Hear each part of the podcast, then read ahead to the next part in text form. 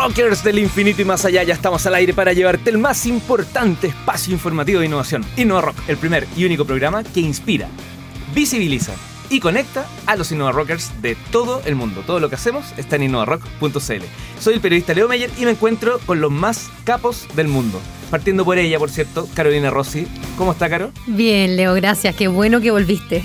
Ah, sí. Sí, no, bien. ¿Lo pasaste Bien. mal? Mira, yo lo pasé bien, pero aquí con mi compañero al lado, no sé. ¿eh? El compañero al lado, muy buenos días, Guillermo Díaz. ¿Cómo está Guille, CEO de hashtag 700? Estoy muy contento, lo pasamos muy, muy bien la semana pasada. Sí, parece que tú, lo- tú solo lo vas a La gocé. Bueno, eso pasa, tuve que arrancarme. A los que no supieron, les cuento que el programa pasado fue eh, conducido por Caro y por Guille en conjunto. No sé si alguien asumió más rol que... Me, tenían cortito, no podía el- nada. Ese fue el tema. Sí. Bueno, para mí fue eh, maravilloso haber ido a Iquique. Me junté con el Colegio de Periodistas de Iquique, especialmente un gran saludo a la directiva, a las colegas Andrea Ramos y Daniel Oñate, con quienes celebramos el Día del Periodista el 11 de julio. Estuvimos allá dando una charla. Y otro gran saludo a los rockeros de Coquimbo y La Serena, a todo el equipo de la Brújula Cowork, al Centro de Desarrollo de Negocios y a un Power Auditor que les mandó un regalo a Caro y a Guille. A Caro ya se lo entregué y a Guille se lo hago aquí en vivo. ¿Cómo se llama? ¿Ah? ¿Cómo se llama el auditor? Uy, ¿cómo se llama? Nicolás. Nicolás Saavedra. Nicolás Saavedra. Grande Nico, muchas gracias. Él es de té artesano, así que va, a po- va a poder tomar Tecito. tecito. tecito sin hielo. Usted toma puros tecitos con hielo, ¿no? Mm, Qué rico, qué rico. Muchas gracias, Nico. Muchachos, si yo les pidiera qué gran eh, impacto o, o cuál ha sido un elemento de la tecnología que ha impactado tremendamente el desarrollo de nuestra vida diaria, ¿cuál, cuál dirían ustedes que es? Chan, a ver. Yo creo que hay muchos. No voy a decir Uber, que es uno, lo dije. Ya lo dijiste. Pero no, pero me voy con el que estrenó a Blockbuster, me voy con Netflix, que Ya. ha crecido esporádicamente, exponencialmente durante el último tiempo. Es más, anteayer vi un gráfico y en verdad es increíble lo que están haciendo en la industria. Así que mi voto es por Netflix. ¿Y usted, don Guille? Si es tecnología dura, el iPhone. Yo creo que el iPhone cambió la forma en que nos movemos, cambió la forma en que pensamos. Es un elemento más de nuestro cuerpo, una extensión. Mira, yo el reloj cuarzo. No sé, encontré que me cambió el otro. el de- el- fue como un cambio para mí. No sé, ¿hay cosas después de eso o no? ¿Sí? Se parece que sí. A ver, trata me con otro. Me quedé muy pegado en el tiempo. No, en realidad, para mí, el tema del, del turismo que me gusta, los hoteles y Airbnb, yo creo que hizo cambiar el modelo de negocio de toda, absolutamente toda una industria. Y escuchó muy bien lo que quieren las personas, como el poder de decisión, cómo vivir la experiencia de hacer turismo. Pero bueno, para conocer las grandes transformaciones que la tecnología ha realizado y principalmente aquellas que va a realizar en el futuro cercano, saludamos aquí en Innova Rock al consultor en el área de transformación digital y fundador de Knowledge.cl, Alfredo Barriga. ¿Qué tal, Alfredo? Hola, ¿qué tal? Buenas Hola. Alfredo. Buenos días. Buenos días, buenas tardes, buenas noches. Exacto. Sí, bueno, buenos días nomás. Pues si acá, buenas tardes porque tú te levantas muy temprano. Nosotros nos levantamos un poquito más tarde, pero, pero aquí estamos. Oye, Alfredo, antes de comenzar el programa, me comentabas que existen cerca de 12 tecnologías disruptivas de aquí al 2015 que van a tener un efecto económico mundial equivalente entre 0,8 y 2,4 veces el actual tamaño, por dar un parámetro, digamos, de la economía de Estados Unidos. O sea, ¿Te parece que durante el programa revisemos algunas de, de, de- Démosle. de- de esas miradas segmentadas? Y no sé, pues, ¿qué te parece si partimos con algo que es muy cercano? La Caro tuvo un emprendimiento asociado al transporte. Así al, es. al transporte, ¿sí? Sí, fue la primera plataforma carpooling chilena. Se Ah, llamaba bueno. Llévame. Hicimos una alianza con el Ministerio de Transporte, estuvimos operando dos años. felicitaciones. Y hoy día yo creo que todos tenemos nuestro celular, no sé el caso de Guille, usamos Uber o usamos Cabify. Las dos. Las dos. La que llegue primero. Uber Black. Por lo tanto, en el transporte me gustaría saber qué, cambios se avecinan, qué pasa. Eh, Uber es apenas la primera derivada de varios clics más que van a ver hacia adelante. Eh, esencialmente por lo siguiente. Las empresas que fabrican autos eh, hoy día ganan las lucas no por fabricar autos, sino que por financiar las ventas. Y lo que te está trayendo Uber es un paradigma en el cual uno se va a preguntar seriamente si lo que te interesa a ti es tener la propiedad del auto o usar algo para transportarte. A lo que te permite el auto. Exacto. Mira. Y obviamente la respuesta va a ir por lo segundo. Mm. A mí más que tener un auto, lo que me interesa es usar un auto. Entonces, ¿qué tal si una empresa que fabrica autos te da la siguiente propuesta? Por un poquito más de lo que estáis pagando hoy día de dividendo mensual por el auto que te compraste, yo te entrego la posibilidad de pedir entre cinco modelos el que te dé la gana cuando te dé la gana. Entonces, para andar por la ciudad, el City Car, para ir el fin de semana con la familia, la sub, para salir a sacar pinta, el coupé, para ir a buscar a alguien importante, el sedán. Alfredo, eso, eso ya está. Hay ejemplos de empresas que están haciendo eso. He visto que No. hay ejemplos. Ya. No, He espérate, visto- a ver, espérate. Dale. Está eh, del lado de empresas que hacen eso. ya. Lo que no está todavía son empresas fabricantes de autos que hagan eso. Perfecto. Ahora, Alfredo, tú mencionabas del, del negocio inicial que era el financiamiento. Sí. ¿Qué pasa ahí, con, por ejemplo, con la banca, con la industria financiera en general, la fintech, el bitcoin, el valor del dinero como tal? ¿Se va a acabar el papel moneda? ¿Se va a acabar el uso de billetes en la calle? Mm, Es difícil decirlo, qué es lo que va a pasar. Lo que sí sé es de que fuera del mundo financiero tradicional se está generando los mismos roles que utilizaban hasta ahora fundamentalmente la banca. La banca recoge dinero y lo deposita y lo guarda, mueve, perdón, mueve dinero y presta dinero. Y esas tres roles hoy día se están llevando a cabo fuera de la banca. Por el lado del blockchain y del bitcoin tenemos una moneda, es una cuestión que me da una rabia. Si yo hubiera puesto 100 dólares Hmm. el año 2010 en bitcoin, ¿sabéis cuánto tendría ahora? 9,4 millones de dólares. Soy millonario, no tenía idea. ¡Bien! Ojalá. Oye, ese es el. Ese es el. Es impresionante. Pero sigue subiendo, ¿no?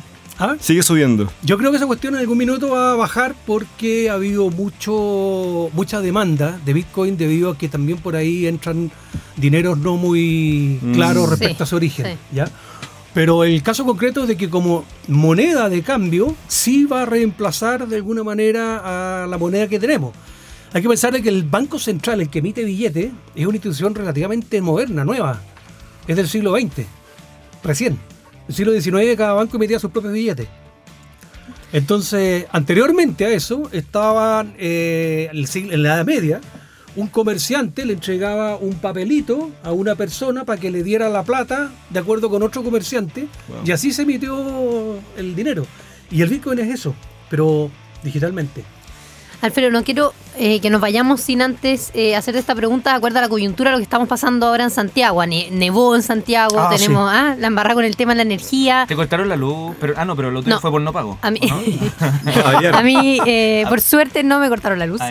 No, pero en el fondo... A eh, le cortaron el agua, perdón, ¿cuál- perdón, perdón. No, ¿Cuál, no es. ¿Cuál es el real eh, o el real impacto, a pesar de todo esto que se habla, que hace mucho marketing, de la energía renovable? O sea, cu- ahí, ahí cómo entra, cómo se une esta parte No, digital, viene, viene fuerte. Ya. Viene fuerte. Pero no es una parte digital, esto es una energía no renovable. que es distinto A ver, por eso. Fundamentalmente, el costo de eh, producir un kilovatio hora usando paneles solares eh, ha seguido una curva exactamente igual a la del chip de procesador de, de acuerdo a la ley de Moore. Por lo tanto, ya para el año 2020, por ejemplo, en la India vas a tener una planta de paneles solares que va a emitir eh, energía eléctrica a, a un costo más bajo que una central térmica de carbón. O sea, el año 2021, en teoría, el carbón quedó obsoleto. Y el siguiente paso, de acuerdo con lo mismo, serían las centrales térmicas de petróleo, de fósiles.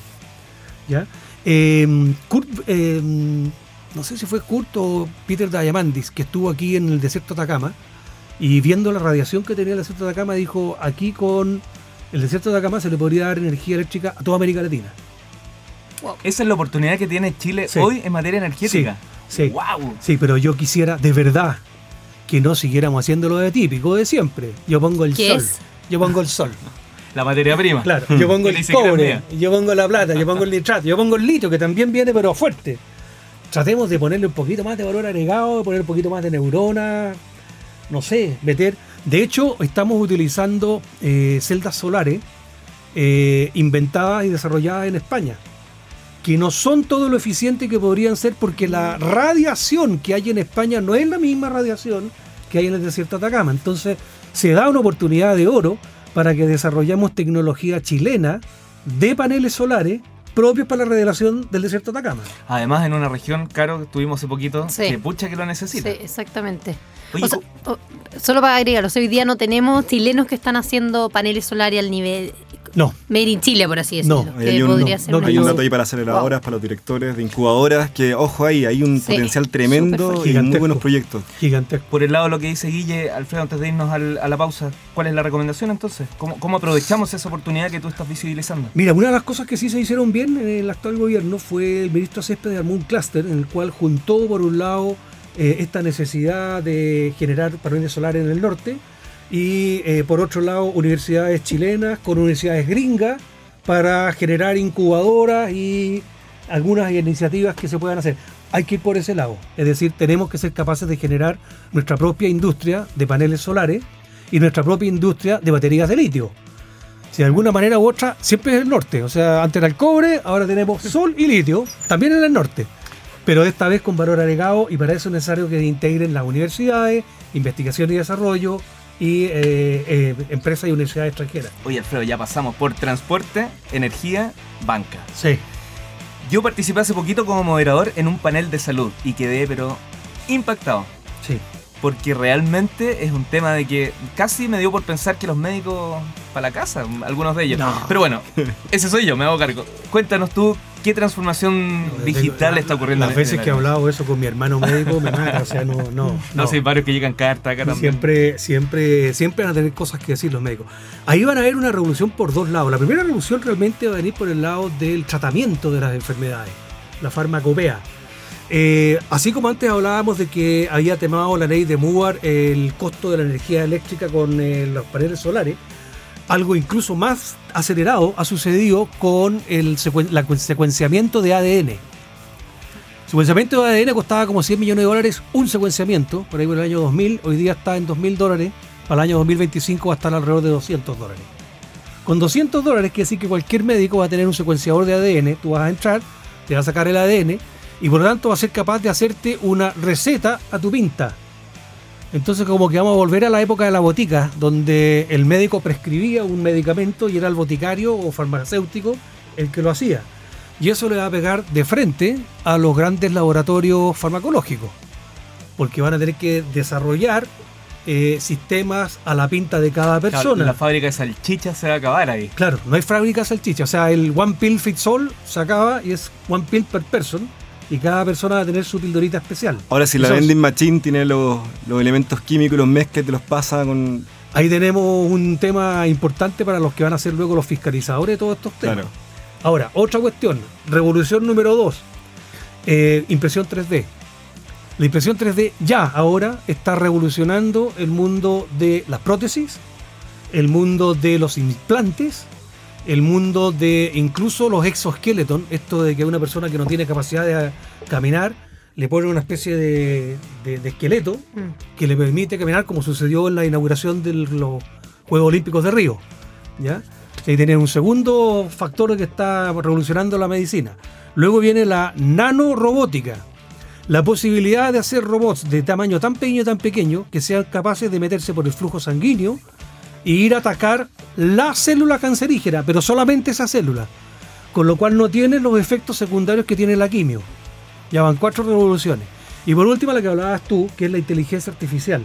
La posibilidad de meter en un computador con inteligencia artificial millones de tratamientos médicos que te permite, por lo tanto, generar diagnóstico incluso más eh, eh, eh, acertado que lo que podría hacer un médico. Muy, muy mezclado con la Big Data. Sí. Muy mezclado con la Big Data. Alfredo, te, efectivamente. te- te voy a llevar a, te llevo a otro rubro. Cuéntame. Muy distinto.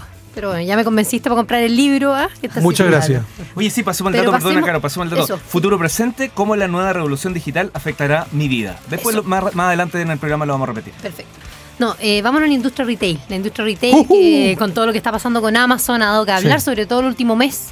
Eh, ¿Cómo lo ves? Es una industria que yo creo que está efectivamente y, y conscientemente y con razón preocupada, o debería de estarlo. Eh, ¿Cómo se viene eso? ¿Cómo se viene América Latina, el tema del e-commerce? Fíjate, el caso es de que Amazon no es el gran paradigma. ¿Ya? ¿Cuál? Amazon fue la primera vuelta de tuerca, fue la primera, eh, el primer clic. Yo distingo en mi libro entre digitalización, y eso es Amazon, Ya. y digitización, Que sería... que es rehacer completamente el modelo de negocio, el rol que juega el retail, utilizando tecnología de la información. Y el gran digitizador que hay en este minuto es Alibaba Perfecto. vía Perfecto. AliExpress. ¿Por qué? Amazon todavía compra, estoquea, almacena En sus bodegas, en claro. su bodega, vende y envía. AliExpress no compra, no almacena, no vende y no envía. Pero genera el mismo rol de distribución, de poner en contacto el fabricante original con el consumidor final a través de una plataforma digital. Reinventó el retail. Y este compadre, el Jack Ma, que es un genio eh, de la China, está pensando en para el año 2030 que Alibaba sea la quinta economía del mundo.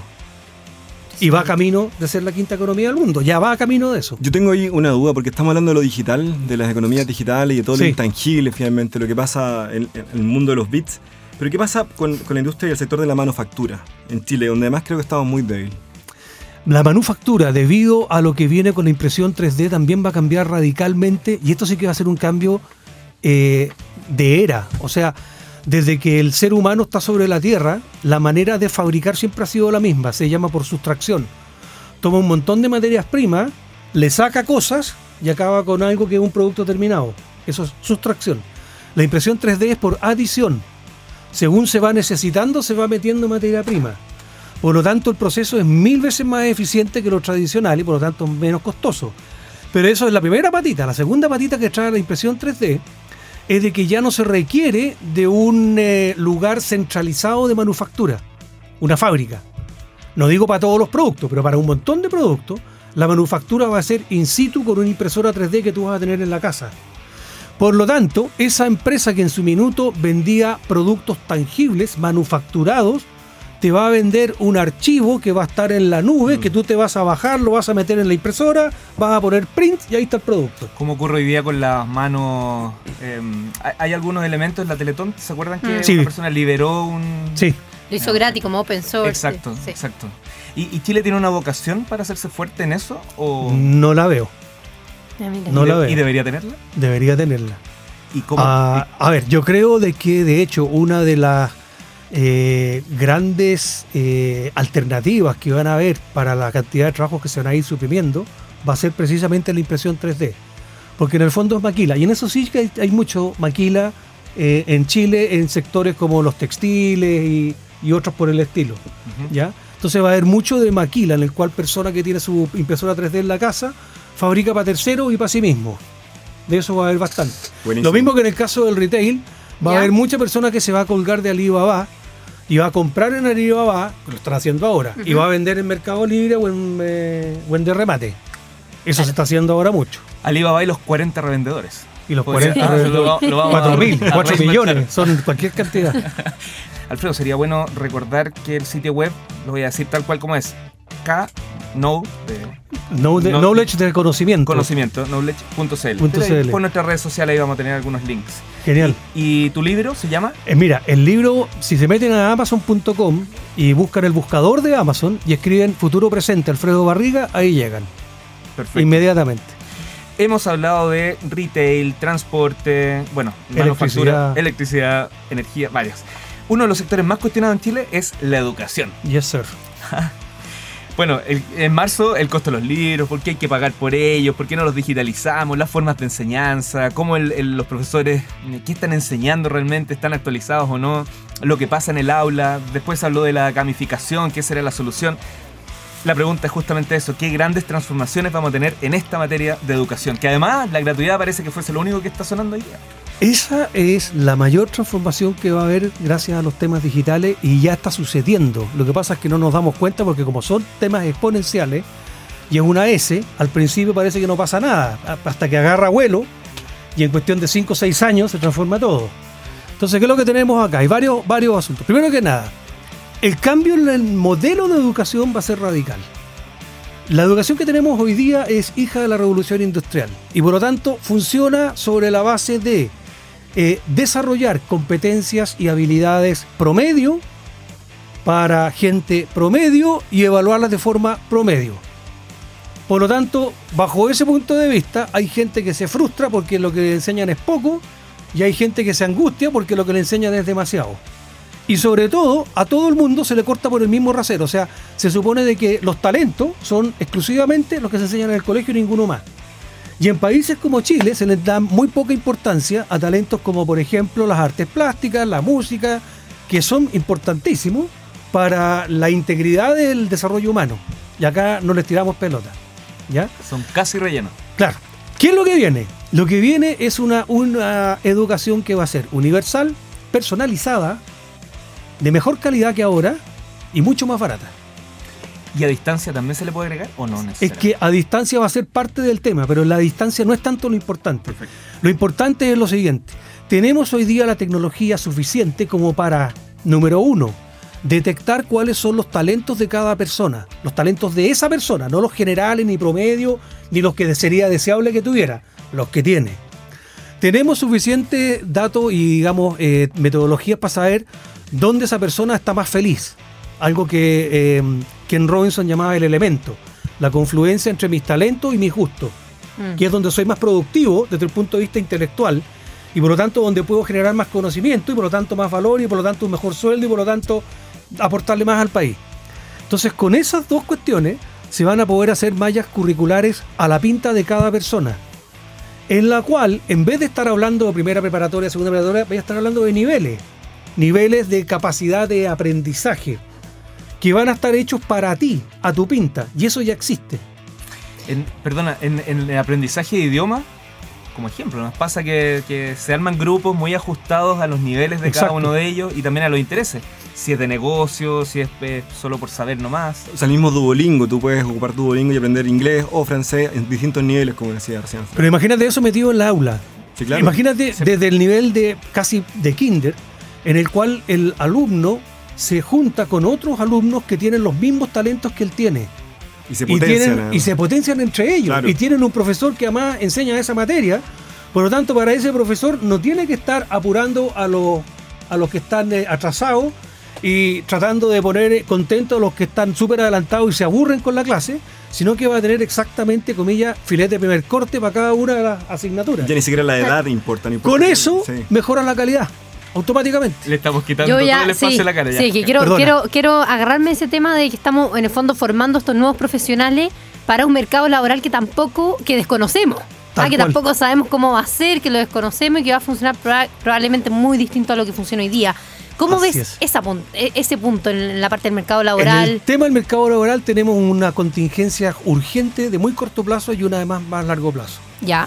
En el largo plazo tenemos que pensar de que los niños que hoy día están entrando a prekinder cuando salgan a buscar trabajo va a ser en trabajos que hoy día no existen, usando tecnologías que no se han inventado Y que no sabemos. para resolver problemas que no tenemos idea No cuáles van a ser. Y eso paraliza. Porque tú dices, bueno, ¿qué hago ahora si todavía no viene? Ahí es lo que les estaba diciendo, tengo que encontrar el desarrollo de talentos personales, porque más que enseñarles cosas a esos alumnos, lo que hay que enseñarles es a que aprendan a aprender, a que aprendan a enfrentarse a problemas y a resolver problemas, nada más. Entonces la manera de evaluar y la manera de enseñar y la manera de formar cambia radicalmente. Respecto al tema de largo, más largo, de más corto plazo, ¿cómo demonios hago para reconvertir a millones de personas? Claro, Porque- que ya salieron, que ya pasaron por la Exactamente, educación. porque esto que les estaba hablando del Producto Interior Bruto de Estados Unidos entre una y dos veces para el año 2025 va a afectar cientos de millones de puestos de trabajo. ¿Cómo hoy día está resolviendo eso el mercado? Lo siento por los que piensan de que el Estado es el que resuelve las cosas, pero lo está resolviendo hoy día el mercado a través de los llamados MOOC, Massive Online Open Courses. Los MOOC están siendo en este minuto entregados por las principales universidades del mundo. Hay algunas universidades chilenas metidas en esto. Hoy día se imparte fundamentalmente a través de dos portales que son los más conocidos, coursera.org y edx.org. En edx están las principales universidades del mundo. Y ahí se están entregando seminarios que duran entre 4, 8 hasta 12 semanas de temas súper concretos. Big Data, Machine Learning, Inteligencia Artificial, you name it. Ahí están todos. Y otros también de salud, hay de y todo, otros de salud, de todo, de todo, de todo, de todo. Eh, No solo tecnológico, quiero decir. No, solamente en Coursera, hasta 170 universidades, tienen en este momento más de 2.500 asignaturas o diplomados o seminarios arriba. Y en español. En español ahí. algunos, en inglés Sí. otros, hay de todo. Sí. De esos y hasta ahora, desde que se fundó Coursera.org el año 2012 hasta el año 2016, el año pasado, habían pasado por ahí 35 millones de estudiantes. ¿Qué te está diciendo eso? Se puede. Sí. Y además, costo cero. Ay, en gratis. muchos casos. Sí, En muchos casos. Sí, no, no todo es gratis, pero No todo, gratis, pero te, te doy el caso. Una Ya. amiga de mi señora tiene 57 años, se apuntó para eh, programación en Java en Sí. Harvard. La certificación le costó 90 dólares. Con 90 dólares va a una empresa y muestra su título de Harvard de programación en Java. Por lo tanto, la empleabilidad también va a cambiar de forma radical. Y la forma en que se hace el recruiting, porque ahí también Totalmente. todo. Sí. Es que ya tengo no una- va a tener mucho sentido, o sea, no va a existir para mí, y esto yo sé que me va a echar el- a todo el cruche en contra, pero mala pata. No necesariamente la universidad va a ser quien resuelva la forma de formar profesionales. Hace rato, sí, ya, ya fue. Hay algo que no hemos hablado, que, que es un tema también que ha sido trending el último año, que es el Internet of Things. Sí. ¿Cuál es tu visión al respecto y para dónde Eh, va? Guillermo se refiere a Internet de las cosas. Ok. Eh, según eh, McKinsey, para el año 2025 van a haber 200 mil millones de cosas que están conectadas a Internet. ¿De qué? Todo. Es decir, todo lo que pueda hacer eh, un sensor que mide algo cuya información se requiere va a estar allí. Todo lo que sea un aparato o dispositivo que tiene la capacidad de procesar información para enviarla a algún lado va a estar allí. ¿Cuándo me van a planchar la ropa? ¿Cuándo me van a planchar las camisas? Ese es mi gran dolor. Pero si ya lo tienes eso. ¿Sí? Eso es robótica avanzada, es otro tema. No sabías, caro, en- yo cuando era chico estaban los supersónicos y, y la- Robotina. y, la, y la- la robotina, ya existe la robotina. Vale 500 lucas. Oye, y ya hace el aseo. Y el robot de un restaurante es un brazo al cual se le Sí. cargan todas las recetas y este solo brazo va sacando los elementos. Ay, Ah, hay otro, hay Que otro que café. también plancha. Lo voy a buscar. Y hay otro que lava los cristales. O sea, eso viene. Y si hoy día cuesta 500 lucas, en 10 años más va a costar 50 lucas. Bueno, dicen que el robot más vendido hasta ahora es el Rumba, es el... La Sí, aspiradora. sí. Sí. Aspiradora rumba. Esa es la robotina. Esa es la rosa. Sí.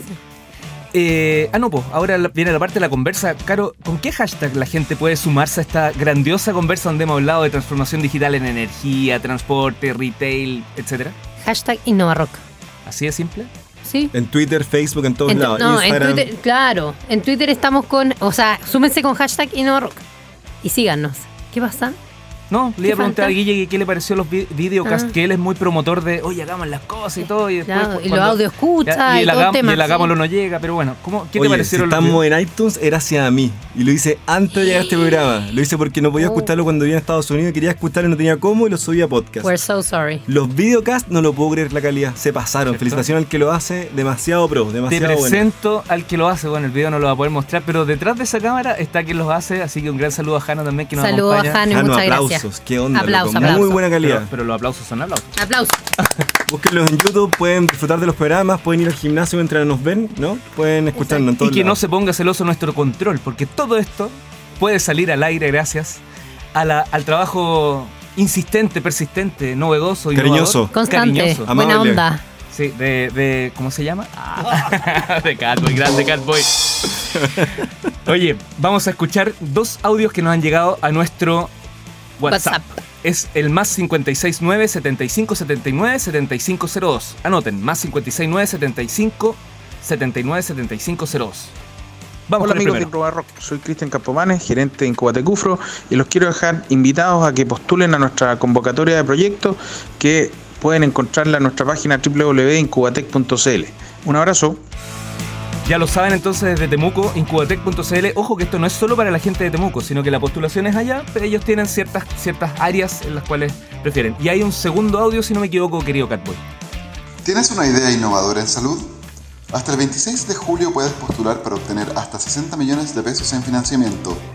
Soy Julio Correa, director ejecutivo de UDD Ventures, y te invito a postular a la Startup Salud de la Aceleradora de Negocios de la Universidad del Desarrollo. Ingresa a uddventures.udd.cl y descubre cómo puedes acceder y llevar tu emprendimiento al siguiente nivel. Bien por salud. Bien por salud. Ah, Sa- viene salud, fuerte. salud por salud. Salud por salud. ¿Usted conoce la UD Ventures, eh, Caro, no? Sí, yo conozco a lo de Ventures. ¿Y le manda saludos o no? No, sí, bueno, no, les mando saludos. Ya, si quieren difundir sus actividades, por favor tomen nota más 569 75 79 75 02. Volvemos, Alfredo, a nuestra conversación. Oye, fuiste secretario ejecutivo de desarrollo digital en el gobierno de Sebastián Piñera. Sí. Particularmente desde esa área, ¿cuánto hemos crecido? Porque nosotros tuvimos una conversa cuando, cuando asumiste prácticamente, no un detalle, tampoco el buscar si lo hemos hecho bien, lo hemos hecho mal, sino que ¿te ha sorprendido un poco o realmente deberíamos haber ido un poquito más rápido? Y lo que viene de Perogrullo es decir, preguntarte cuáles son los pendientes. Siempre se puede ir más rápido. Siempre. Este programa entonces ha sido Eh, una gentileza de... No, no. Creo, creo que Chile debería ir más rápido. Creo que a pesar de que hemos ido bien, a pesar de que todavía somos líderes a nivel de América- de América Latina, La realidad es de que hay otros países que se nos están acercando mucho, pero mucho, mucho, mucho, y que en algún momento nos podrían pasar porque el, la- el ritmo que llevan ellos es incluso más rápido que el nuestro. Eh, donde más hemos eh, desarrollado en estos últimos siete años, y eso fue un impulso que se hizo fuertemente en el gobierno del presidente Piñera, fue en el tema de la introducción de lo que es banda ancha móvil y la introducción y el uso masivo del smartphone como primer herramienta de acceso a Internet con todos los beneficios que ello implica. Y eso es algo que realmente se reconoce y que ha hecho un cambio eh, al punto de que en los índices de, de ranking del mundo de uso por- de tecnologías por parte de la sociedad civil, en lo que más ha progresado Chile es en la sociedad civil más que en el gobierno o que en las empresas. ¿Y cómo necesitamos ahora cambiar aquellas cosas que no han ido tan rápido como podrían? Lo que realmente está faltando aquí es un cambio de paradigma, sobre todo en lo que es el sector privado chileno, en el empresariado, ¿ya? Porque tienen que eh, entender de que los tiempos en los cuales los paradigmas que hasta ahora han funcionado ah, y que hacían ganar plata se están acabando y lo que viene ahora son temas en los cuales se requiere una mentalidad globalizada con una fuerte introducción y utilización sofisticada de tecnologías de la información y con una amplísima importancia a lo que es la generación de capital intelectual más que capital financiero o recursos naturales. Las empresas que hoy día más valen, y ese es un mensaje que le doy a los empresarios, en el mundo no son empresas que tienen eh, más capital, digamos, lo han generado, pero no porque entraran con mucho capital, ni tampoco porque tienen más tiendas, ni tampoco porque tienen fábricas más grandes, ni tampoco porque tienen, no sé, eh, más cantidad de, de- de recursos naturales. Son todas empresas de talento. Y son empresas de talento donde además tienen una característica que ojalá la adoptaran en América Latina. Todo el mundo es accionista. Ah, Desde el presidente hasta el último empleado, options, todos son accionistas con stock options, lo cual hace de que todos ellos estén pendientes de que esa empresa valga más en el mercado. Y por eso tienes a Apple, tienes a Google, tienes a Facebook y todas estas, y a Microsoft que están, digamos, en el top. Tal como Rock. Sí, ahora que está de moda eso de la transformación digital, he escuchado que muchas compañías están haciendo eso. ¿Qué pasa cuando el talento se comienza a acabar? Porque en el fondo hay una pelea por talento y ya no queda. No, queda, queda, queda. Y se puede desarrollar rápidamente. Ahora, ojo, eh, se está empezando a utilizar mal el término transformación digital. Yo quiero dejarlo claro a los auditores. No se confunda transformación digital con tener un sitio web o hacer comercio electrónico. Eso no es transformación digital. Transformación digital quiere decir reevaluar y repensar el modelo de negocios gracias a la utilización de tecnologías digitales. ¿Quieres Al- saber qué es transformación digital? Escuche Libro. este Ah, no. podcast. Verdad, también. Pero yo, me- yo acá me, me adelanto porque ya estamos casi terminando, así que eh, nos comentaste sobre tu libro. ¿Dónde Sí. lo podemos encontrar? Lo pueden encontrar en amazon.com, Ya, entrando en el buscador, poniendo futuro presente Alfredo Ah, Barriga, ya. y lo encuentran. Y yo cada cierto tiempo traigo desde Estados Unidos vía Amazon, los tengo en mi casa y los vendo de a uno. Ah, pero si no Amazon. Ah, si no Amazon, Ya. sí.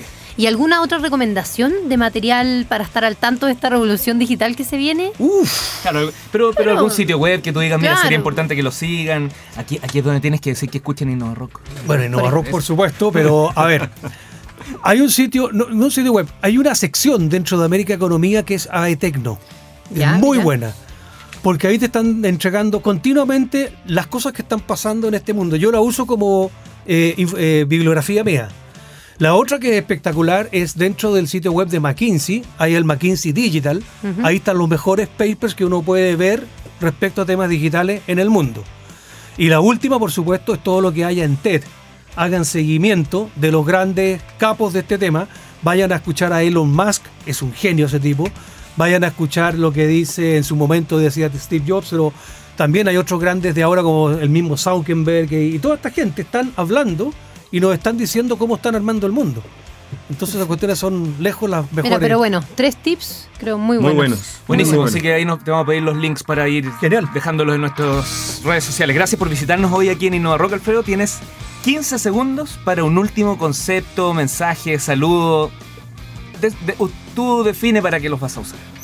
Lo mejor está por venir. La transformación digital va a significar que por primera vez en la humanidad tenga más valor la persona que el dinero o los recursos naturales. Eso es lo que tengo que traerle. Con su libro Futuro Presente, cómo la nueva Revolución Digital afectará mi vida. Saludamos a Alfredo Barriga, consultor del área de transformación digital y fundador de Knowledge.cl. Muchas gracias por haber gracias estado aquí en Innova Rock. Muchas gracias. Innovadores del infinito y más allá, esto fue Innova Rock, el primer y único programa que inspira, visibiliza y conecta a los Innova Rockers de todo el mundo. Todo lo que hacemos está en innovarock.cl. Recuerden seguirnos en redes sociales, anoten el WhatsApp más 569 7579 7502. Es increíble la cantidad de mails que me llegan. Oye, ¿puedo, puedo nos pueden invitar al programa? El tiempo es muy poco. Pero ahí está la posibilidad que manden el audio al más 56 9 75 79 7502. Y gratis. Además, gratis. El audio de esta entrevista y los otros 250 programas que hemos hecho los encuentras en soundcloud.com slash innovarock. Nos vamos, Guille, que esté muy bien. Mucho gusto estar contigo. Mucho gusto. Don Catboy, que esté muy bien. Nos vamos con R.E.M. Esto es, Guille. It's the end of the world as we know it. Chao. That's great. It starts with a not a